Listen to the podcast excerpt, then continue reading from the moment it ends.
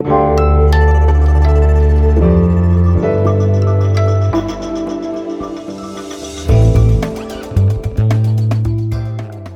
Politikteil, der wöchentliche Politik-Podcast von Zeit und Zeit Online. Sag mal, Eliana, kannst du dir ernsthaft vorstellen, wie die Welt im Jahr 2036 aussehen wird? Puh, 2036, das ist echt wahnsinnig weit weg. Und wenn ich mal so 16 Jahre zurück überlege und mir denke, hätte ich mir damals die Welt vorstellen können mit der Finanzkrise und mit den Drohnen, die überall rumfliegen, ich glaube es nicht. Und ehrlich gesagt, wenn ich mir die Welt heute angucke mit der Corona-Krise und all den geopolitischen Verwerfungen, die wir gerade erleben, dann habe ich manchmal das Gefühl, ich weiß noch nicht mal, wie die Welt in einem Jahr aussieht. Absolut. Ich, äh, es klingt ein bisschen nach Science Fiction 2036.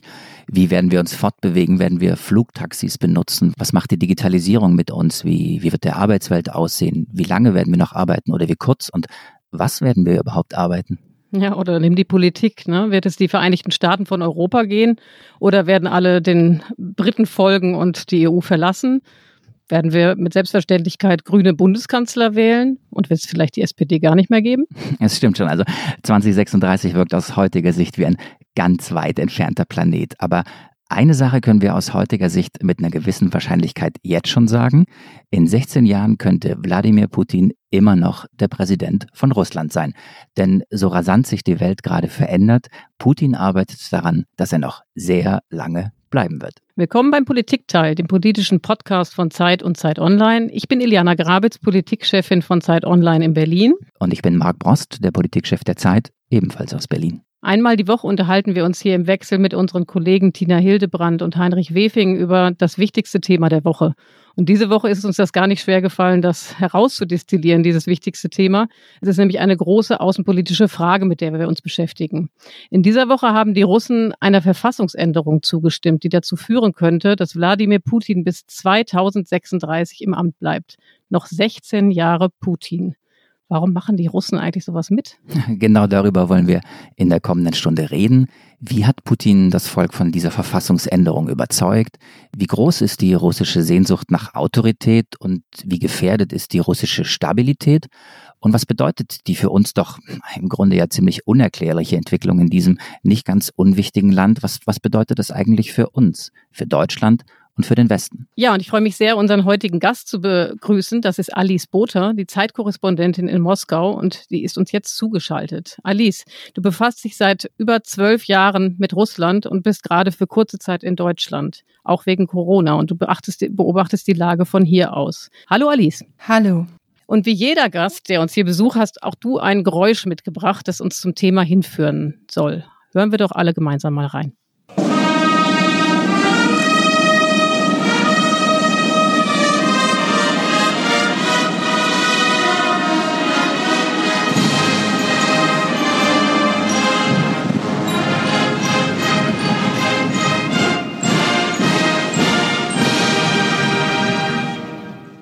Leider können die Hörer gar nicht sehen, was ich jetzt hier gerade gesehen habe. Ich habe nämlich zwei Leute gesehen, die mitdirigiert haben. Also die russische Nationalhymne ist das, glaube ich, nicht, oder Alice? Nein, das ist nicht die russische Nationalhymne, aber es äh, ist nah dran. Dieses Stück wurde gespielt bei der Militärparade, 75. Jahrestag des Sieges über den Faschismus. Und die Parade wurde in der vergangenen Woche nachgeholt. Und dieses Stück kam kurz bevor Wladimir Putin sprach. Okay, und sag mal, was hat das zu tun mit dem Thema, über das wir heute reden wollen, nämlich die Verfassungsänderung, über die Russland jetzt abgestimmt hat? Ja, das ist eine sehr gute Frage. Ohne Parade keine Verfassungsänderung. Beide okay. waren immer zusammen gedacht worden und so kam es dann auch. Warum ist das zusammen gedacht worden? Warum? Da sind wir eigentlich mittendrin im Thema. Diese Verfassungsänderung, darüber werden wir ja sicher gleich noch sprechen, äh, für die wollte der Kreml möglichst viele Leute mobilisieren. Und die Erinnerung an die Geschichte, die Anleihung an großen historischen Ereignissen ist äh, bislang immer recht erfolgreich gewesen, um Leute zu mobilisieren. Die Parade ist wichtig, gerade zu diesem Jahrestag, 75 Jahre. Und ähm, so war klar, dass erst die Parade stattfinden wird und jetzt eben kurz danach die Abstimmung. Also beide gehören irgendwie zusammen, obwohl sie vordergründig nichts miteinander zu tun haben. Also es ist im Grunde genommen so die letzte Machtdemonstration dann vor dem Referendum, oder? Macht und Stärke. Okay, Alice, bevor wir darüber reden, was es alles damit auf sich hat, lass uns doch einmal reinhören gemeinsam, wie Wladimir Putin selbst seine Verfassungsveränderung begründet. Мы голосуем не просто за поправки, облеченные в четкие правовые нормы. Мы голосуем за страну, в которой хотим жить. Alice, ich habe das nicht verstanden. Ich spreche ja kein Russisch. Kannst du das für uns übersetzen? Er sagt da, wir stimmen nicht einfach für die Verfassungsänderungen ab, die in klare juristische Normen gegossen wurden. Wir stimmen ab für das Land, in dem wir leben wollen. Das ist ja interessant. Er sagt, wir stimmen ab für das Land, in dem wir leben wollen. Müsste es nicht eher heißen, es ist eine Abstimmung für das Land, in dem er, Putin, leben möchte? Vor allem ist es eine Abstimmung angeblich nur über Änderung, ja. Und hier wird deutlich, dass es eben nicht nur ein juristischer Akt ist, sondern dass es die, der große Wurf ist. Wenn ihr abstimmt, wenn ihr zur Urne geht, dann entscheidet ihr über die Zukunft dieses Landes, dann prägt ihr das mit. Und naja, das sehen sicherlich nicht alle so. Wir zeichnen diesen Podcast, das müssen wir unseren Hörern an dieser Stelle sagen, am Donnerstag um die Mittagszeit auf. Ähm, es ist noch nicht alles ausgezählt. Magst du uns kurz einen Überblick geben, wie der Stand ist, wie das Referendum ausgegangen ist? Denn es wird sich ja nun auf den letzten Metern wahrscheinlich auch nicht mehr viel am Ergebnis drehen. Ja, sehr gerne. Referendum hieß es übrigens gar nicht, äh, weil es ein Referendum streng genommen gar nicht war. Es war eine Abstimmung. Die ist in der Verfassung in der Form gar nicht vorgesehen gewesen. Und sie musste somit ganz viele Kriterien nicht erfüllen, die normalerweise erfüllt werden müssten. Also keine internationalen Beobachter. Die Wahl fand über sieben Tage verteilt statt. Man versuchte irgendwie bestimmte Umstände an die Pandemie anzupassen. Und der Stand Donnerstag früh ist, dass 65 Prozent Wahlbeteiligung vorliegt und etwa 68, 78 Prozent dafür gestimmt haben. Und ähm, wenn wir darüber reden, dann klingt es ja ein bisschen so wie eine echte Abstimmung, ja, mit Ergebnissen, die überraschend sind. Ich habe vor vier Tagen aus Spaß auf einen Zettel die Ergebnisse geschrieben und geschätzt, wie wohl diese Wahl ausgehen wird. Und äh, ich lag ziemlich genau richtig. Also bei der, bei der Zustimmungsrate habe ich mich um drei Prozentpunkte vertan, aber ansonsten stimmte alles. Das liegt nicht daran, dass ich Cassandra bin, sondern dass äh, ziemlich deutlich war im Vorfeld, dass die Zustimmung hoch sein würde und dass die Wahlbeteiligung auch hoch sein muss. Was sehr erstaunlich ist, weil es ging immerhin um 206 ähm, Dinge, über die entschieden werden sollte. Man konnte mit entweder Ja oder Nein antworten, also was natürlich relativ schwierig ist, wie ich mir vorstelle, bei so einer komplexen ähm, Materie. Aber das größte Ding war eben, das haben wir eben schon erwähnt, dass Putin eben die, äh, sich die Macht bis 2036 gesichert hat. Also er kann praktisch auf Lebenszeit im Kreml bleiben, heißt das. Ich weiß nicht, wie alt wäre er. Er wäre über 80, wenn er 83. tatsächlich bis 83, bis er, wenn er bis zum Ende bleiben würde. Und wenn er wirklich bis 2036 Präsident bleibt, war er länger an der Macht als Stalin. Jetzt hast du eben gesagt, dass drei Viertel der Bevölkerung zugestimmt haben oder der Wähler. Was musste er tun, damit sein Volk das mitmacht? Ach, man hat da allerlei aufgefahren. Also ja. ich habe äh, vor einigen Tagen mit einer Freundin gesprochen in Moskau, die erzählte mir, dass sie in ihrem Tierfutterladen war und an der Kasse gefragt wurde, ob sie abgestimmt habe. Und sie zeigte sich ein bisschen irritiert, warum eine Kassiererin sie danach fragt, ob sie abgestimmt habe. Verbunden damit waren Coupons im Wert von 80 Euro. Und das ist noch ein kleineres Geschenk, das äh, Wählerinnen und Wähler bekommen konnten, wenn sie zur Abstimmung ging. Im ganzen Land wurden Preise ausgeschrieben. Es gab äh, Verlosungen, Tombolas, Wohnungen wurden verlost, Autos, äh, Smartphones, Fernseher. Also allerlei Geschenke, wenn man sich die Mühe macht, zur Urne zu gehen. Und äh, ich kann mir schon vorstellen, dass das für einige ein Anreiz war. Dazu eben noch Coupons fürs Einkaufen. Wer nimmt das nicht mit? Das kann ich mir auch vorstellen, vor allen Dingen in den wirtschaftlich schwierigen Zeiten, die Russland ja gerade durchlebt, nicht zuletzt wegen Corona. Trotzdem ist ja die Frage, ich kriege eine Prämie, wenn ich an die Wahlurne gehe, aber am Ende heißt das ja nicht, dass ich deswegen für Ja stimmen muss. Ich könnte ja mich bezahlen lassen oder beziehungsweise mir die Prämie abholen und dann auch dagegen sein. Das stimmt und es war ja auch ein Teil der Menschen dagegen. Aber wenn wir über Wahlen in Russland reden, müssen wir, glaube ich, immer mitdenken, dass es eben keine freien Wahlen sind wie in einer Demokratie. Ja? Es äh, gibt keine internationalen Beobachter, die in diesem Fall den Prozess hatten überprüfen können. AfD-Mitglieder waren vor Ort und aus, also handverlesene Experten, die ähm, ja vermutlich nicht als objektiv zu bezeichnen sind und die das Ganze mutmaßlich beobachtet haben, gesagt haben, das läuft hier viel besser ab als in Deutschland zum Beispiel. Und es gibt jetzt schon den Verdacht, dass etwas mit über 20 Millionen Stimmen nicht stimmt. Wir werden in den nächsten Tagen sehen, was das heißt. Aber ich glaube, man darf sich da nicht in die Irre führen lassen, dass eine Wahl und eine hohe Wahlbeteiligung, eine hohe Zustimmung tatsächlich bedeutet, dass so abgestimmt worden ist. Ich kann mir vorstellen, dass sehr viele Russen das unterstützen. Aber selbst wenn sie es nicht unterstützen sollten, wird man schon dafür sorgen, dass das Ergebnis passt. Warum machen die Russen das eigentlich mit? Das ist ja die Frage, äh, um die wir uns jetzt hier in diesen ersten Minuten des Podcasts immer wieder drehen. Und deswegen müssten wir, glaube ich, einmal um das das sprechen? Also was genau wurde denn da zur Abstimmung gestellt? Iliana sagte schon 206 äh, Punkte. Die äh, Amtszeitverlängerung war ein Punkt, also sprich es gab 205 andere. Kann es sein, dass die Debatte, die uns hier im Westen beschäftigt, nämlich die Frage, sichert sich da jemand seine Macht, in Russland gar nicht so eine große Rolle gespielt hat? Wurde die Änderung und die Abstimmung in andere Dinge verpackt, die den Russen oder einem Teil der Russen vielleicht auch ganz gut gefallen hat? Ja, das ist ein wichtiger Punkt. Äh, ich glaube, also es gab die Debatte schon über die Machtsicherung im Staatsfernsehen, in den Medien, aber tatsächlich wirkte das ganze Vorhaben, einige nannten es eine Operation Verfassungsänderung, ja, also Oppositionspolitiker. Äh, das Ganze wirkte so, als würde man eine bittere Pille mit äh, einem dicken Zuckerguss ummanteln. Also um, um dieser Amtsverlängerung die Möglichkeit im Prinzip, das ist nochmal wichtig, dass die vorherigen Amtszeiten Putins annulliert werden. Ja, also man fängt jetzt einfach an bei 0 zu 10. Das wurde nicht besonders herausgestellt. Es ging immer darum, im Bewerben dieser Verfassungsänderung, Stabilität des Landes, wir als Einheit, wir müssen stärker werden. Und diese 206 Änderungen, die du ansprachst, ich habe mich da tatsächlich durchgequält und den alten Verfassungstext angeguckt und jetzt diese Änderung.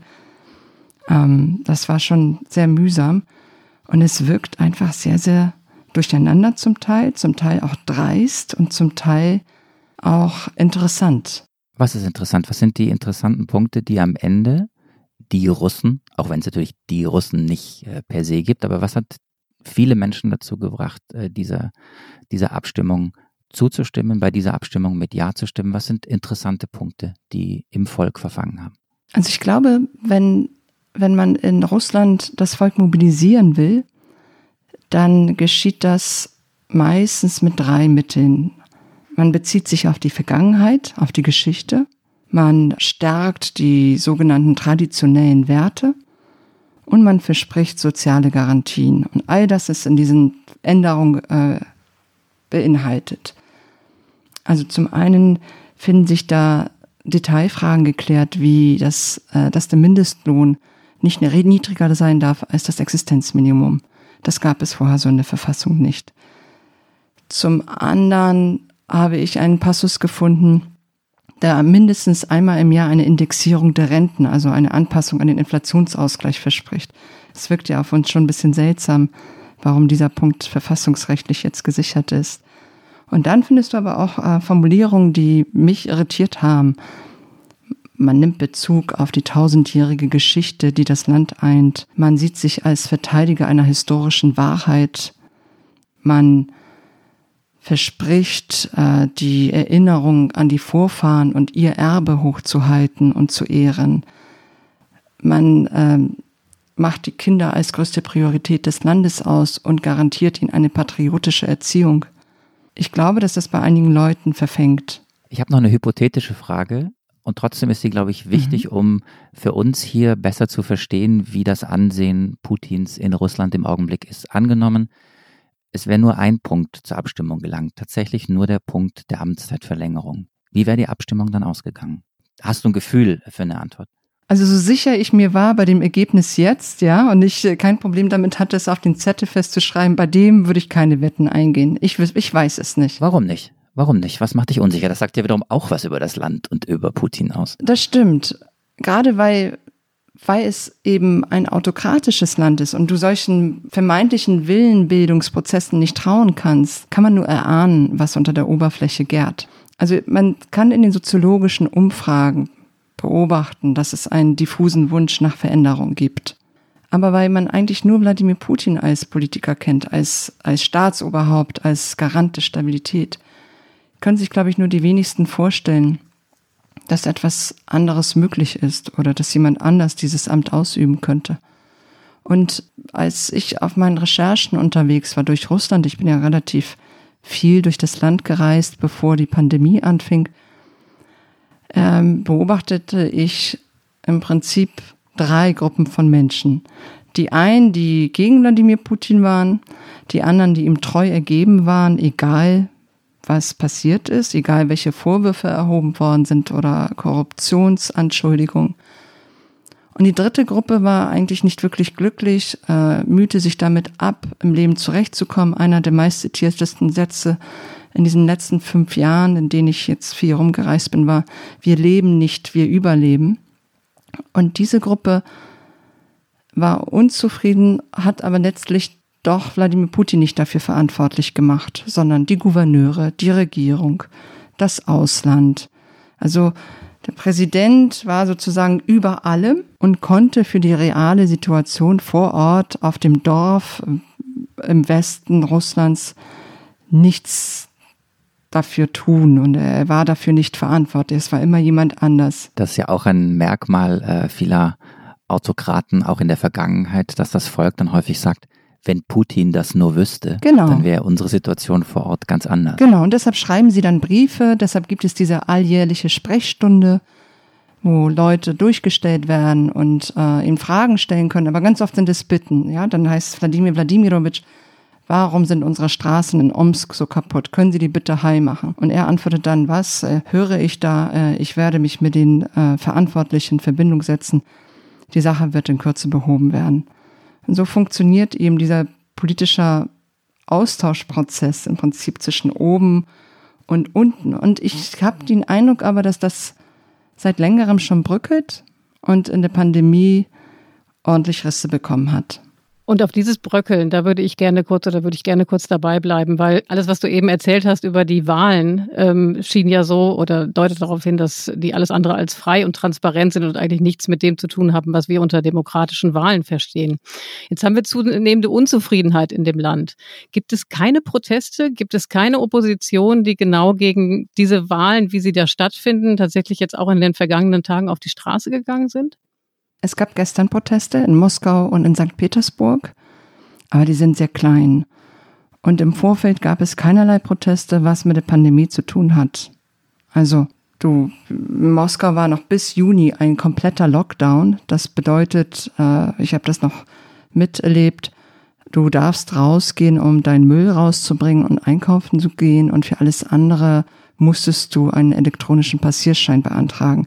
Wie kannst du in so einer Zeit Proteste organisieren? Das ist nicht möglich. Also das würde im Umkehrschluss heißen, dass in anderen, bei anderen äh, Wahlen tatsächlich größere Proteste auch stattgefunden haben. Ja und nein.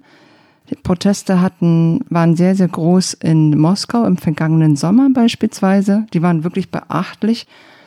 Aber insgesamt kann ich aus meiner Beobachtung sagen, gehen die Leute auf die Straße, wenn sie etwas persönlich betrifft. Also es sind meistens soziale Proteste.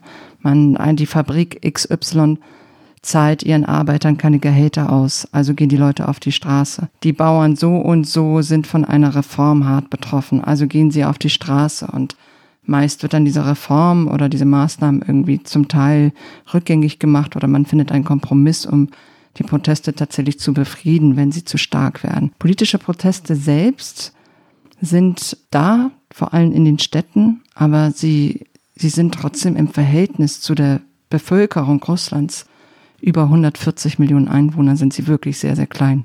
Warum ist es der Opposition nicht gelungen, ihre Kritik, ihren Unmut zu thematisieren? Da muss ich eigentlich gleich eine zweite Frage nachschießen. Wer ist eigentlich die Opposition in Russland im Augenblick?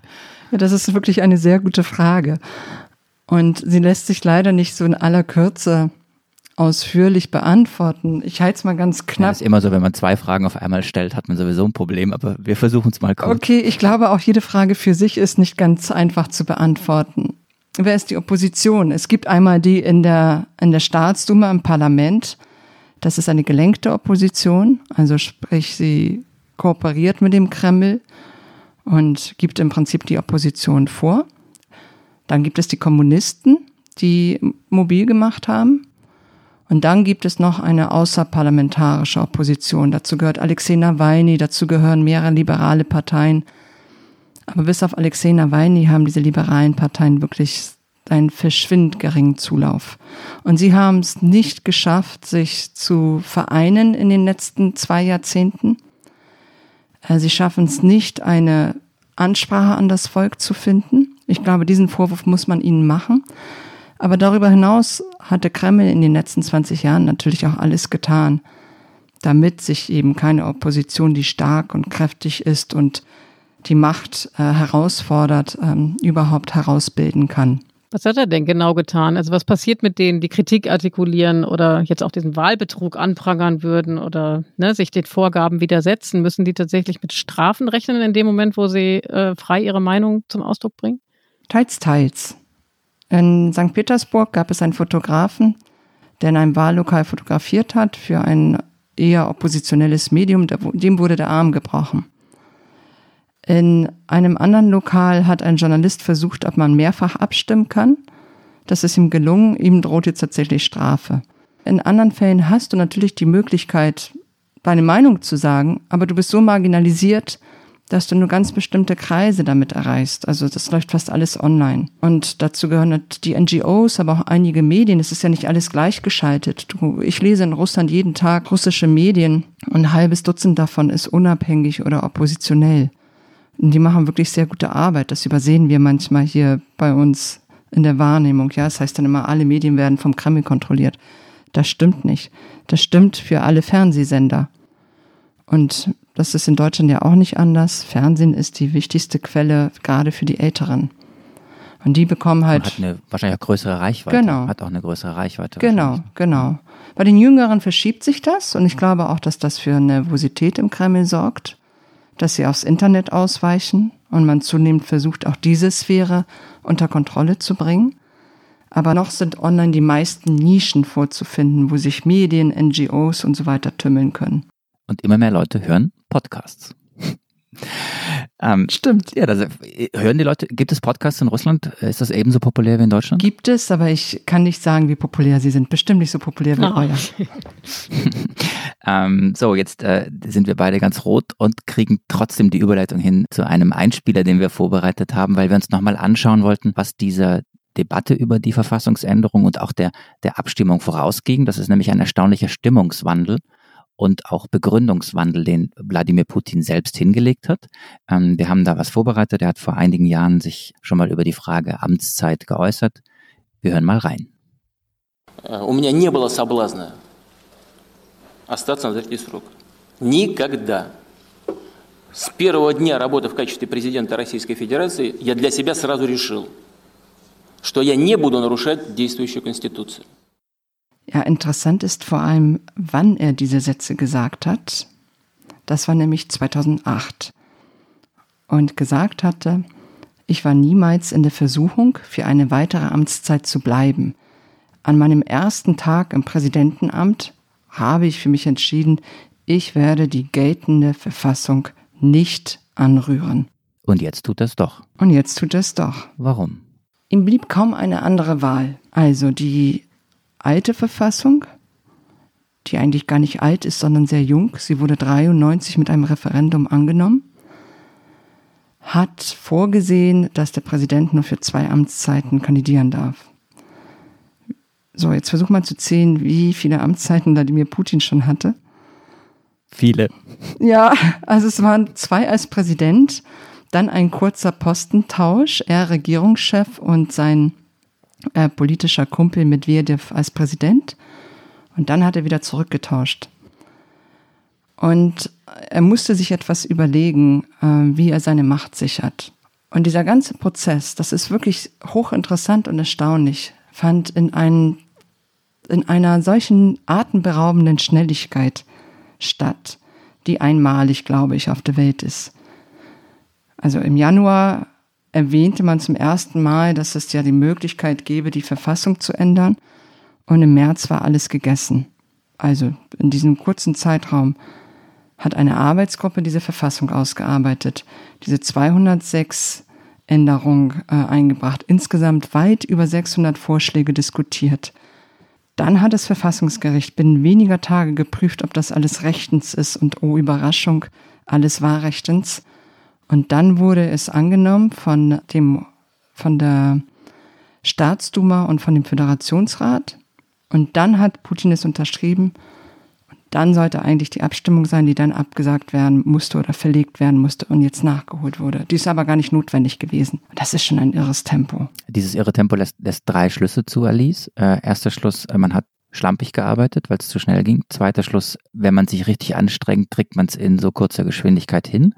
Oder dritter Schluss, es war von langer Hand vorbereitet. Ich bin mir nicht sicher, ob es wirklich von langer Hand vorbereitet war. Also die Vermutung liegt nahe.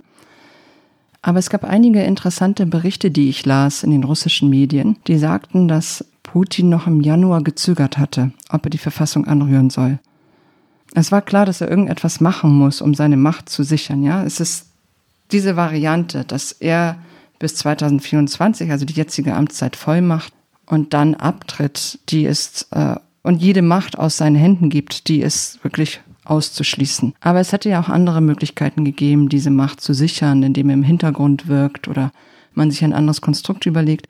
Und in diesen russischen Quellen, die ich las, war zu lesen, dass es auch in der Kreml-Administration, also dem Unterbau von Putin, wenn man so will, in seiner Macht, Streit darüber gab, äh, wie man vorgehen sollte. Und am Ende haben sich zwei Hardliner durchgesetzt. Einmal der Chef des Geheimdienstes, des FSB, und einmal der Sekretär des Nationalen Sicherheitsrates, die gesagt haben, es ist eine so unsichere Zeit, wir können uns jetzt einen Transitionsprozess, eine Machtübergabe, eine Nachfolgerdiskussion nicht erlauben. Das wäre zu gefährlich. Deshalb muss Wladimir Putin bleiben als Garant der Stabilität. Ob das so stimmt, kann ich nicht sagen. Es sind Dinge, die ich eben in einschlägigen russischen Medien gelesen habe. Aber ich halte dieses Szenario für, für denkbar. Und mit dem Referendum ist, oder mit der Abstimmung ist Putin zweierlei gelungen. Er hat zum einen nach innen klar gemacht, ihr müsst über Nachfolgerfragen nicht diskutieren, haltet euch nicht damit auf. Und nach außen hatte den Schulterschluss mit dem Volk praktiziert, ja. Ich und das Volk zusammen. In all seinen Reden ging es immer darum, wir die Einheit, wir gemeinsam, wir die Zukunft Russlands. Du hast eben davon gesprochen, dass möglicherweise auch der Unterbau sich äh, durchgesetzt haben könnte. Die Erklärung hörte sich relativ altruistisch an. Wir brauchen Stabilität im Sinne des Volkes. Kann das nicht auch damit zusammenhängen, dass eben diejenigen jetzt um ihre Privilegien fürchten, die eben sich ne, also äh, über Putin bereichert haben und jetzt eben dann, wenn er abtreten sollte, fürchten müssen, dass sie, weil sie ins Gefängnis kommen oder enteignet werden oder ähnliches? Ich glaube, dass die Stabilität tatsächlich in dem Sinne gemeint ist, dass die Eliten Stabilität haben und nicht das Volk. Für das Volk hat sich in den letzten Jahren abgezeichnet, dass eine Verschlechterung der Lebensverhältnisse stabil ist. Also es geht, es, es geht äh, den meisten Russen wieder schlechter. Wladimir Putin hat für sehr viele Jahre dafür gesorgt, äh, dass es bergauf ging, dass sehr viele Russen Wohlstand bekamen. Ich konnte das selber sehen, also nicht nur in Moskau, sondern auch außerhalb in den Provinzen siehst du, dass äh, weniger Laders unterwegs sind und dafür mehrere Toyotas und Hyundais und so weiter. Und seit einigen Jahren ist das Gefühl, dass es immer besser wird, äh, weg. Den Leuten geht es objektiv gesehen, egal was irgendwelche Lobbyisten behaupten, zum großen Teil schlechter.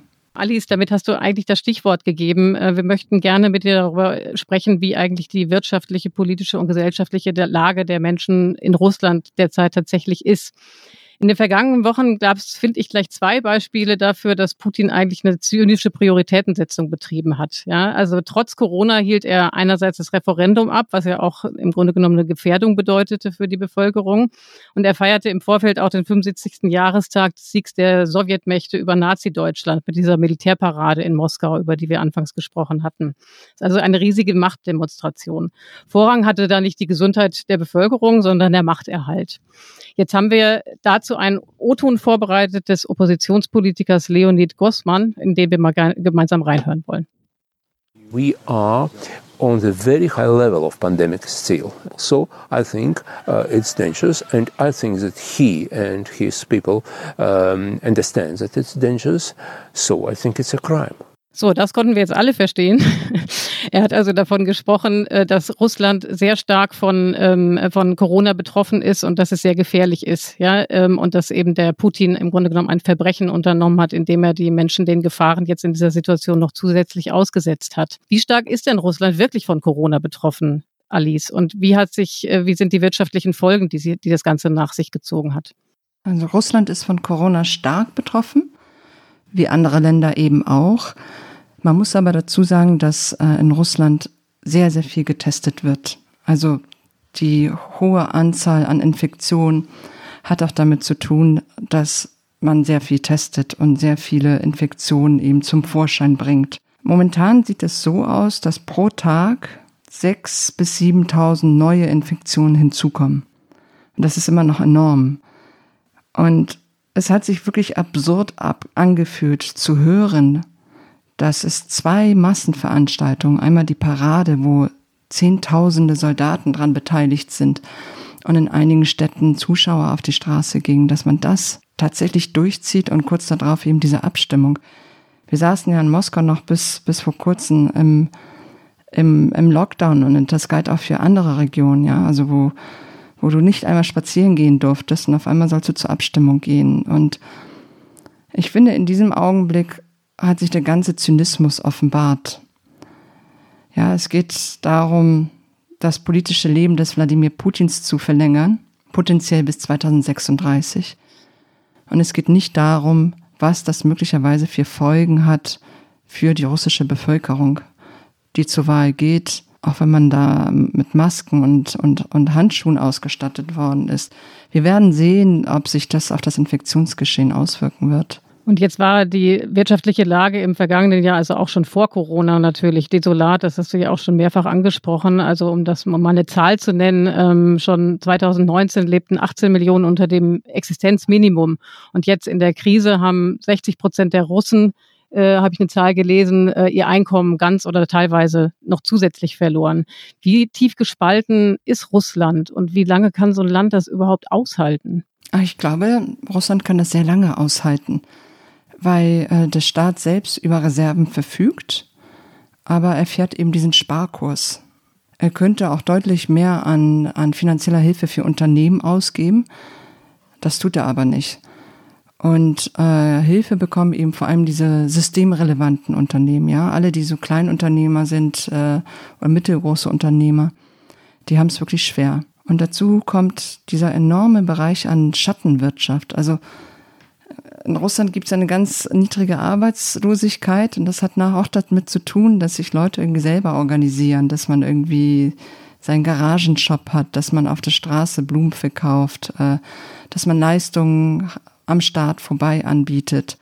Wer aber die ganze Zeit drin sitzen muss, kann diese Leistung nicht mehr anbieten und bekommt keine Kompensation oder Unterstützung vom Staat. Es gab dann Nachjustierungen, es gab Versprechen für Familien, die letzte Geldspritze wurde zufälligerweise kurz vor der Abstimmung Familien versprochen, 10.000 Rubel, also knapp ungefähr 120 bis 140 Euro pro Familie mit Kindern. Aber das ist natürlich sehr, sehr wenig gemessen an dem, dass seit Ende März bis im Prinzip jetzt die meiste Arbeit zum Erliegen kam.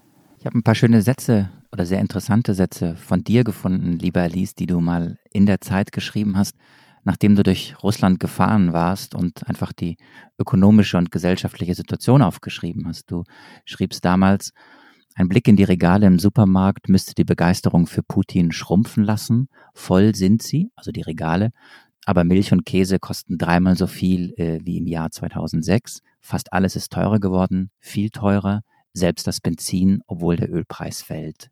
Die Realeinkommen der Russen fallen und fallen. Die Mehrheit spart in diesem Jahr an Lebensmitteln.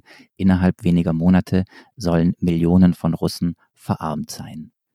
Dazu muss man sagen, dass du diese Sätze 2016 geschrieben hast, also schon vor vier Jahren. Bist du der Frage nachgegangen, warum liebt die Mehrheit der Russen Putin immer noch, obwohl die ökonomische Situation so dramatisch ist? Der Frage haben wir jetzt in den letzten Minuten immer wieder nachgespürt, aber hast du eine ungefähre Vorstellung davon, was die Menschen, die du damals getroffen hast, vor vier Jahren auf deiner Reise durch das Land, was die wohl heute über ihn und über das Land denken? Also ich glaube, niemand liebt Wladimir Putin, sondern ähm, sie unterstützen ihn vielleicht oder finden seine Politik gut. Aber es ist keine Liebe, ja, keine, keine nackte Verehrung. Bis vielleicht äh, auf einen, das war ein Mann aus Tagliati. Das war eine sehr interessante Begegnung. Äh, ich hatte mit einem Soziologen in Tagliati, das ist, man muss sagen, das ist eine Stadt, die im Prinzip von der Autoproduktion lebt, benannt eben nach dem italienischen Kommunisten Tagliati. Und äh, die wurden von der Krise 2015 auch ziemlich empfindlich getroffen. Und ich äh, traf diesen Soziologen, ein sehr kluger Mann. Das ist auch immer wieder erstaunlich auf diesen Reisen. Man findet so wunderbare, kluge, belesene, reflektierte Leute. Also es fehlt eigentlich nie an Gesprächspartnern. Und dieser Soziologe stellte uns dann seinem Freund vor. Das war der Nikolai. Und Nikolai lud uns dann gleich auf die Datscha ein, auf seine Datscha. Und ich pflanzte auch einen Tannenbaum mit ihm zusammen. Ich müsste mal nachfragen, was daraus geworden ist. Und er war ein Verehrer, würde ich sagen. Also das, was wir am Anfang besprochen haben, ja, dass äh, alles, was nicht gut läuft, Gouverneuren, Regierung oder anderen Kräften zugeschrieben wird und Wladimir Putin unbefleckt bleibt, das hat er hundertprozentig gelebt. Und er stritt sich die ganze Zeit mit seinem Freund über alles, über, über die Ukraine-Politik, über die Krim, über die vermeintliche Stabilität, die der Freund ihr als so eine Art Friedhofsruhe empfand, aber Nikolai eben sagte, hm, was ist, haben Sie denn? Gehen Sie doch in die Supermärkte, die Regale sind voll. Er hat mich zu diesem Satz irgendwie auch inspiriert. Die Konzerthallen sind voll, das Leben ist gut. Klar, es ist nicht alles optimal, aber wir sind eben nicht total arm. Und ich hatte mir dann im Jahr darauf noch mit ihm E-Mails geschrieben. Ich weiß nicht, ob ihr euch noch an die Panama Papers äh, erinnert, wo dann rauskam, dass enge Freunde von Putin ein gigantisches Vermögen auf Offshore-Konten haben. Und es war zum Beispiel eben ein Cellist und Jugendfreund von Putin. Man fragt sich schon, wie kommt ein Cellist dazu, äh, Milliarden zu verdienen? Und ich schrieb ihn dann danach, ähm, lieber Nikolai, macht sie das nicht skeptisch? Müsste das nicht ihre Meinung ändern? Und dann sagte er, und er schrieb mir zurück, aber warum denn? Nicht Putin hat diese Milliarden hinterzogen, sondern seine Freunde. Und solange nicht bewiesen werden kann, dass Wladimir Putin selbst korrupt ist, habe ich keinen Grund, an der Integrität dieses Präsidenten zu zweifeln. Und ich glaube, das ist, das, das zeigt, oder es ist vielleicht stellvertretend, Nikolais Meinung ist stellvertretend für eine stabile Basis zu sehen. Bei anderen aber sieht es eben ganz anders aus auch wenn sie Putin unterstützen. Nehmen wir mal an, dass der Nikolai wahrscheinlich schon ein bisschen älter war, ne? oder? Ja, ja, er war schon in Rente. Bringt mhm. mich zu der Frage, was ist mit der Jugend? Also es gab ja ähm, schon immer den Drang, eben von den besser Ausgebildeten tatsächlich auch ins Ausland zu gehen und da ihre Zukunft zu suchen. Äh, wie würdest du das heute darstellen und vor allem, wie geht die russische Regierung damit um? Das stellt ja auch eine Form von Brain Drain dar und eigentlich auch eine Aufgabe der Zukunft, ne? Ja, Brain Drain ist tatsächlich ein Problem. Äh, ich kenne selbst äh, mehrere Freunde, die überlegen, auszuwandern oder sich Gedanken machen, wo sie sich ein neues Leben aufbauen können. Viele sind Anfang 30, äh, haben gerade Kinder bekommen und denken sich, was, was soll das hier für eine Zukunft sein? Ich möchte, dass mein Kind äh, wirklich eine Zukunft hat und, und eine Wahl. Ich glaube aber auch, dass man nicht so viel von der Jugend erwarten kann. Also vielleicht habt ihr noch diese Bilder im Kopf von vor, hui, ich glaube, das war vor drei Jahren, als Alexei Nawalny zu Demonstrationen aufrief und in Moskau waren fast Kinder auf der Straße, ja, also so Schüler, die dann von der Polizei weggeschleppt worden sind oder Studenten. Das ist in den großen Städten sichtbar, aber ich, wir sollten uns davor hüten, zu glauben, dass Moskau oder St. Petersburg Russland sind. Und wenn man sich soziologische Umfragen anguckt, dann sieht man eigentlich nicht bemerkenswerte Veränderungen in der Haltung bei den Jugendlichen. Ich glaube, das Internet ist wichtig. Da wird der Kreml nachjustieren, dann justiert er schon nach. Er versucht, diesen Raum, der noch relativ viele Freiheiten ermöglicht, unter seine Kontrolle zu bringen. Und dieser Griff nach dem Internet wird mit den kommenden Jahren ganz sicher fester werden. Also was mir jetzt gerade durch den Kopf geht, wo du, wo du äh, erzählst und das System beschreibst und auch die Wahrnehmung der Menschen und sozusagen noch die, die Vielfalt des Landes, da, da geht mir was durch den Kopf. Ich kann es noch nicht genau in eine Frage gießen, aber dieses Land erlebt ja im Grunde seit 1945 eine fortwährende Transformation. Erst der Kommunismus, dann mit dem Fall der Mauer eine sehr radikale Variante der äh, freien Marktwirtschaft, die gleichzeitig unfrei und korrupt war. Eine richtige Demokratie war es, zumindest aus meiner Perspektive, nie wirklich. Jetzt ist es eine gelenkte Demokratie. Manche sprechen von Putinismus. Kann es sein, dass Russland selbst immer noch in einer Art großen Gesellschaftsexperiment ist und selbst als Land auf der Suche? Oder gibt es fast sowas wie eine dann doch verbreitete Zufriedenheit, dass es ganz gut ist, wie es gerade ist? Ich glaube, die Zufriedenheit schwindet. Und ich glaube auch nicht, dass es ein Experiment ist, ähm, weil der Weg ja klar ist. Ich würde auch nicht mehr von einer gelenkten Demokratie sprechen. Das ist ein, ein Begriff aus dem Kreml-Apparat gewesen seinerzeit, sondern von einer Autokratie.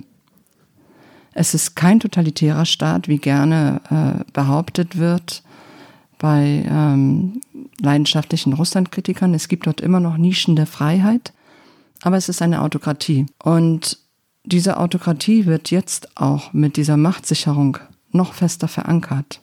Also ein Experiment könnte man ja abbrechen. Äh, ein Experiment könnte man verändern. Und das sehe ich hier nicht. Die Zufriedenheit, die du angesprochen hast, geht zurück. Also ich wohne in Moskau im Zentrum, ja, da sind schicke Autos. Es ist ein unglaublicher Wohlstand. Ich wohne in einem alten Teil von Moskau, wo noch schöne Häuser sind, also aus der Jahrhundertzeit. Da ist die Mittelklasse zu Hause. Denen geht es verhältnismäßig gut, aber trotzdem spüren auch sie den, also die Veränderung und dass es härter wird. Und alle, die nach Moskau kommen, sind immer wirklich begeistert von dieser Stadt und haben das Gefühl, dass sie dieses Bild, das sie vor Ort finden, nicht zusammenkriegen mit dem, was sie über Russland lesen. Ja, tolle Restaurants, wirklich ganz super Clubs, großartige Cafés, Jugendliche, die aussehen wie bei uns, Skater, Graffiti sogar. Und dann fährst du raus in die Außenbezirke von Moskau und da sieht die Lage schon wieder anders aus. Da sehen auch die Straßen schon wieder anders aus. Und dann fährst du nochmal raus, 30, 40 Kilometer und freust dich, wenn dein Auto vielleicht doch eher einen Vierradantrieb hat oder ein robuster Lader ist, weil die Straßen Löcher haben, die es echt in sich haben. Dort gibt es immer noch Häuser ohne eine Gasversorgung, ohne äh, fließend Wasser. Und das alles existiert in einer unglaublichen Nähe gleichzeitig. Und ich glaube, das müssen wir so ein bisschen begreifen lernen. Das ist nicht einfach, ja, dass, dass beide Bilder stimmen, aber sie, man muss sie zusammendenken, man muss sie zusammenführen, um zu begreifen, wie die Situation vor Ort ist. Und wenn du mit diesen Leuten sprichst, draußen, ja, außerhalb der großen Städte, die sind so damit beschäftigt, ihr Auskommen zu haben, da fehlt immer der Satz, wir leben nicht, wir überleben. Wirklich, diesen Satz habe ich mindestens 30 Mal gehört in den letzten fünf Jahren. Ähm, dass sie, glaube ich, an politischen Prozessen auch gar nicht interessiert sind und gar nicht die Kapazitäten haben, sich damit zu befassen.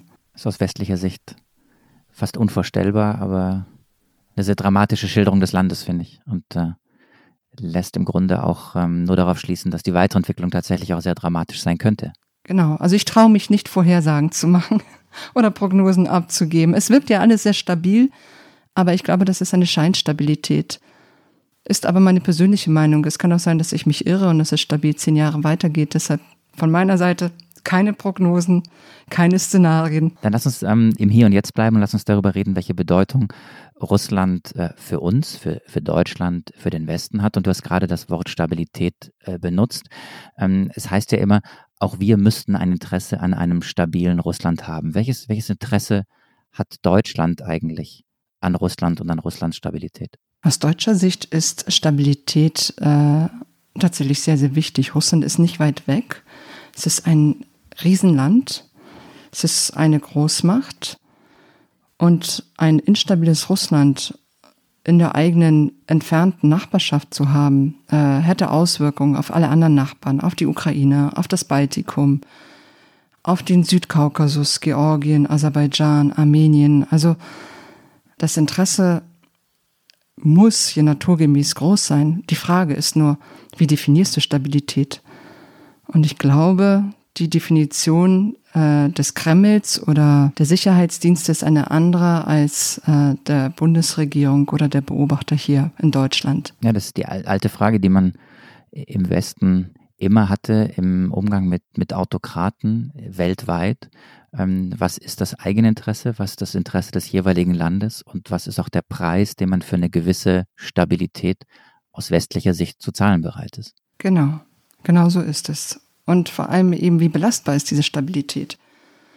Also diese Stabilität, die wir dort beobachten können, ist stabil, bis sie es eben nicht mehr ist. Und möglicherweise wäre es doch gesünder, wenn du richtige politische Willenbildungsprozesse abbilden kannst, wenn du sehen kannst, wie sich eine Gesellschaft entwickelt, was dir fehlt, als dass du alles auf eine Person fokussierst, dass du diese personalisierte Macht hast, wie sie mit Wladimir Putin ähm, stattfindet. Und wenn er abtritt, was dann? Wie regelst du all diese Prozesse, wenn die Macht so personalisiert ist? Wladimir Putin ist die Stabilität und wenn er nicht da ist, wenn er krank wird, wenn er keine Lust mehr hat, wenn es irgendwelche Ereignisse gibt, die dafür sorgen, dass er nicht mehr Präsident ist, können wir dann sagen, was passiert?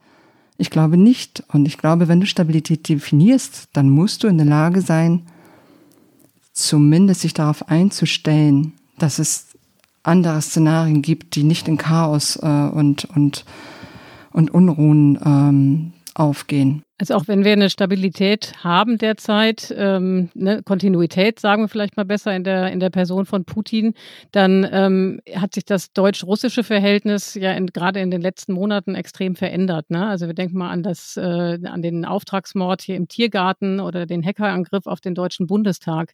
Das sind ja ähm, deutlich aggressivere ähm, Töne, die da angeschlagen werden, als möglicherweise unterschwellige Befremdlichkeiten äh, im Rahmen der, der normalen Diplomatie. Ja, wo das äh, Verhältnis ja immer schon schwierig war. Was ist der Grund für diese neue Feindschaft oder würdest du überhaupt von einer neuen Feindschaft sprechen in dem bilateralen Verhältnis? Ich würde weder von neu noch von Feindschaft sprechen. ähm, Holger Stark hat ja in dieser Ausgabe einen Text dazu im Politikteil, äh, in dem er beschreibt, ja, diese, diese ungeheuerlichen Vorfälle wie der Auftragsmord im kleinen Tiergarten, äh, die Hackerangriffe. Aber das ist ja nicht binnen drei Monate passiert, sondern das geht seit Jahren so. Insofern äh, würde ich deshalb nicht von neu sprechen. Und was neu ist, ist die Eindeutigkeit, mit der die Bundesregierung das benennt.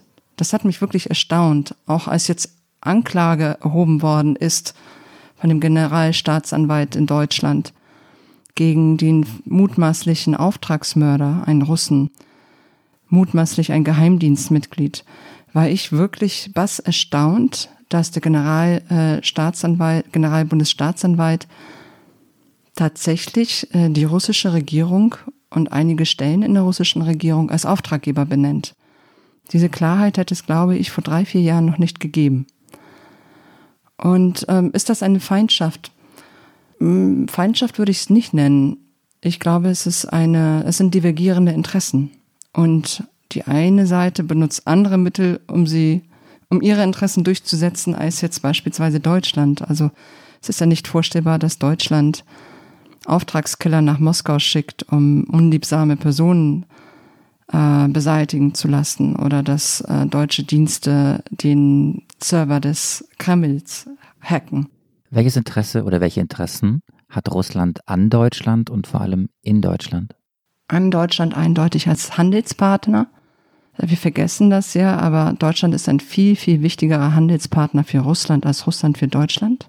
Und natürlich, wenn es um Energie geht. Also Deutschland ist äh, ein Abnehmer russischer Energieangebote, insbesondere Gas. Da geht es jetzt auch um Nord Stream 2, also um eine zusätzliche Pipeline, die Gas direkt aus Russland nach Deutschland transportieren soll.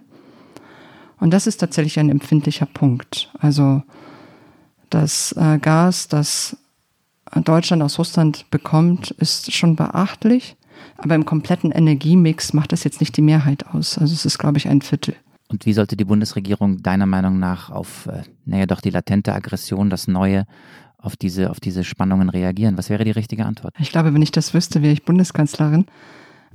Beraterin der Bundeskanzlerin. Beraterin der Bundeskanzlerin. Äh, und das bin ich nicht. Ich bin ja immer noch Journalistin. Ich finde es aber sehr äh, beachtlich und ich glaube, das ist das Wichtige, sich einzugestehen, äh, wie die Dinge sind. Es gibt ja in Deutschland eine sehr starke Lobby. Gerhard Schröder ist ein Vertreter von ihr, die dazu neigt, alle Schwierigkeiten, alle Probleme und jedes nicht akzeptable politische Verhalten wegzureden, ja. Das heißt, ein Missverständnis abzutun als äh, Russophobie, als falsche Anschuldigung. Und in den vergangenen Jahren hatte ich den Eindruck, dass man tatsächlich sich bemüht hat, keine allzu klaren Worte zu finden, um bestehende Geschäftsbeziehungen und politische Beziehungen nicht zu gefährden. Und ähm, dass sich das jetzt langsam ändert, ist, glaube ich, der richtige Weg, zu benennen, was ist diese, diese neue aggressive russische Außenpolitik, die wir ja nicht nur erleben durch das, was in Deutschland passiert, sondern auch überall auf der Welt, Stichwort Syrien und anderswo, ist das eine neue Außenpolitik oder ist das Folge einer neuen Innenpolitik? Sprich, dient all das, was wir erleben, was Iliana auch beschrieben hat, das, was in Deutschland passiert, ist das in Wahrheit äh, eigentlich ein Mittel, um die Macht Putins in Russland zu stabilisieren oder ist das Außenpolitik? Äh, das ist interessant, dass du beides in die Frage packst, denn tatsächlich sind sie verbunden. Ich stelle offensichtlich immer zwei Fragen auf nein, einmal nein. die ganze Sendung schon. Du stellst, du stellst äh, tatsächlich die, die Fragen, die äh, voll ins Schwarz ziehen, weil Außenpolitik und Innenpolitik in Russland miteinander verknüpft sind.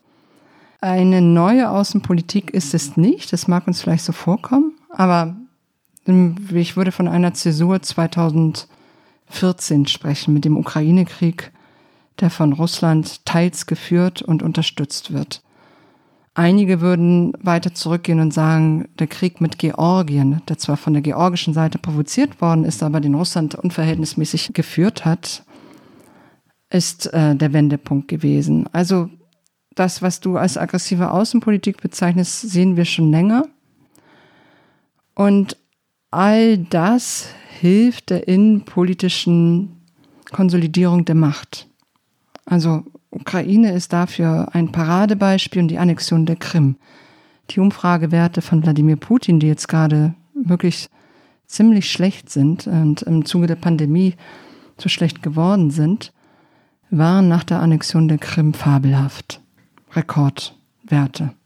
Es war so eine patriotische Energiespritze, die die Gesellschaft geeint hat. Äh, man hatte irgendwie einen gemeinsamen Feind, den Westen, die vermeintliche Einmischung in der Ukraine. Man stand hinter dem Präsidenten, der diese Annexion der Krim ja fast so metaphysisch überhöhte. Und da sieht man, dass außen, also alles, was außenpolitisch geschieht, wirkt sich auf die Innenpolitik aus oder wirkt sich auf die Konsolidierung, Konsolidierung der Macht aus. Mit Innenpolitik selbst Rentenreform, Realeinkommen gewinnt man in Russland keinen Blumentopf. Davon hat Wladimir Putin deshalb davon tunlichst die Finger gelassen und sich eben auf das Außenpolitische konzentriert. Und das funktioniert jetzt gerade nicht mehr. Also diese militärischen Eskapaden in Syrien, in Libyen nützen ihm innenpolitisch nicht mehr. Die Leute können damit nichts anfangen und stellen Fragen wie, warum haben wir Geld, äh, um Krieg zu führen in Syrien, um Assad an der Macht zu halten? Aber kein Geld, um eben die Straße zwischen Omsk und Tomsk zu sanieren. Das führt uns ähm, zu einer Rubrik, liebe Alice, die es in unserem Podcast gibt und die bei unseren Hörern auch sehr beliebt ist, weil wir uns immer vorgenommen haben, den anderen Blick zu wagen und eben wegzukommen von Generalisierungen und von Klischees so wie es im Augenblick eben auch in dem Blick auf Russland ja ist, dass man sagt, wir müssen die Dinge anders betrachten. Wir wollen in diesem Podcast immer wieder fragen, ob man die Dinge eben nicht auch ein bisschen anders sehen kann, als wir sie bislang diskutierten. Und deshalb haben wir eine kleine Rubrik, ein kleines Format, mit dem wir eben ganz bewusst ein paar Klischees brechen wollen, die Flop 5.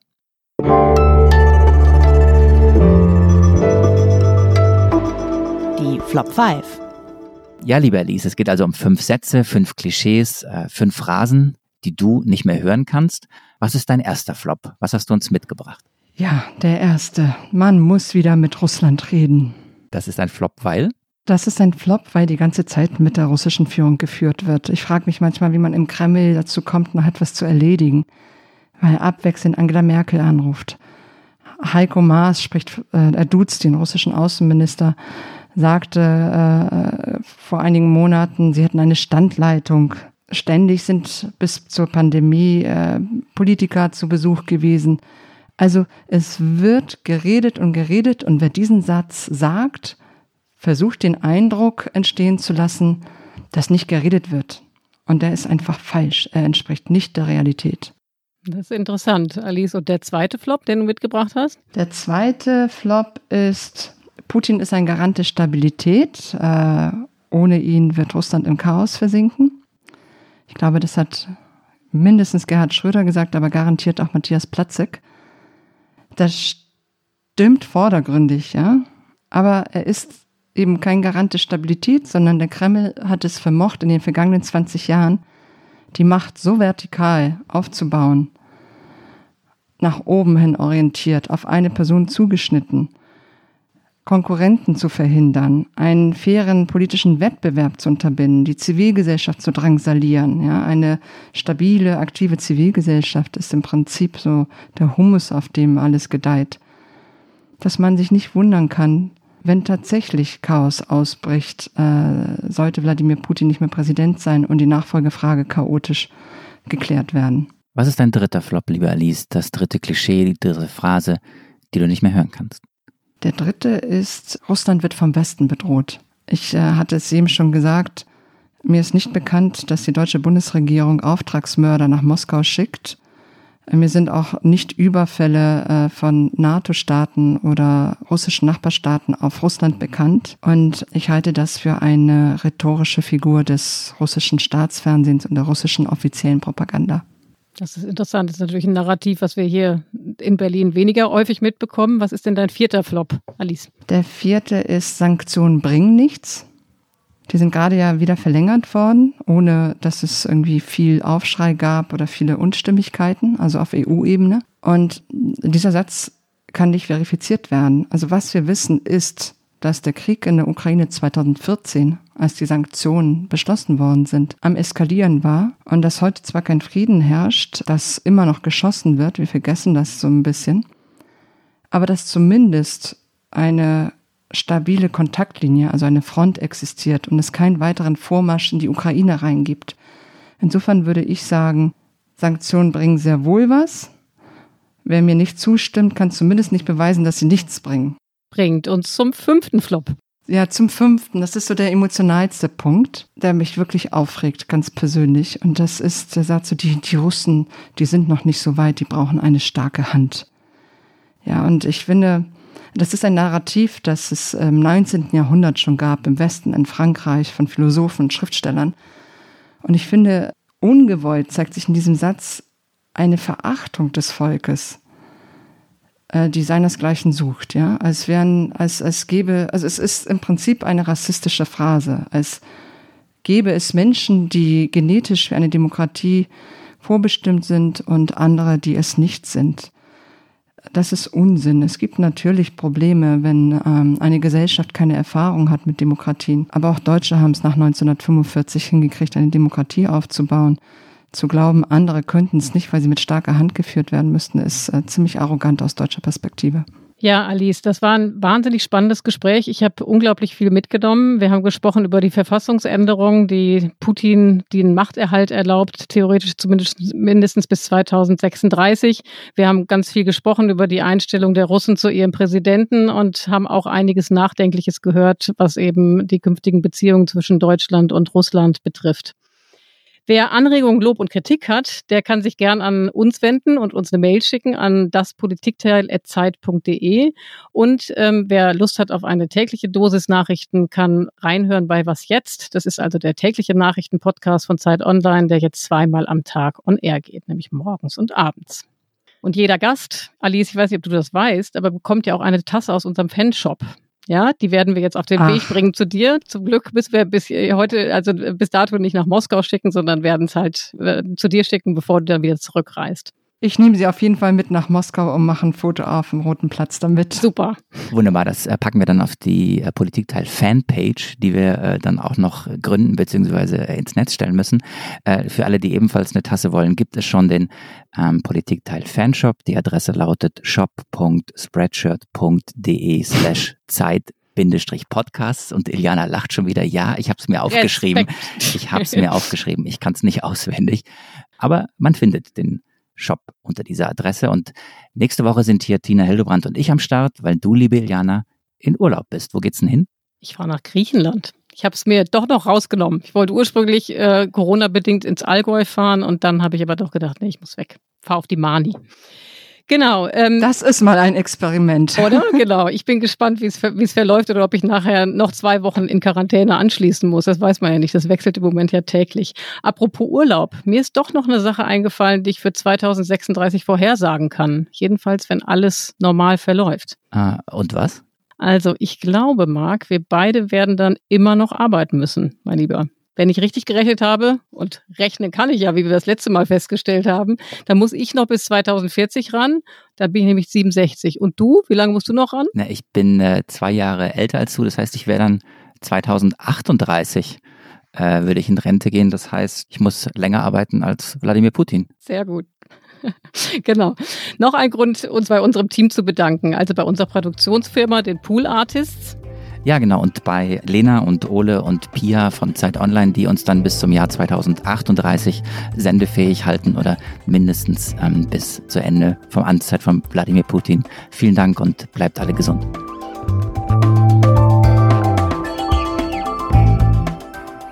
Das Politikteil ist ein Podcast von Zeit und Zeit Online, produziert von poolartists.de.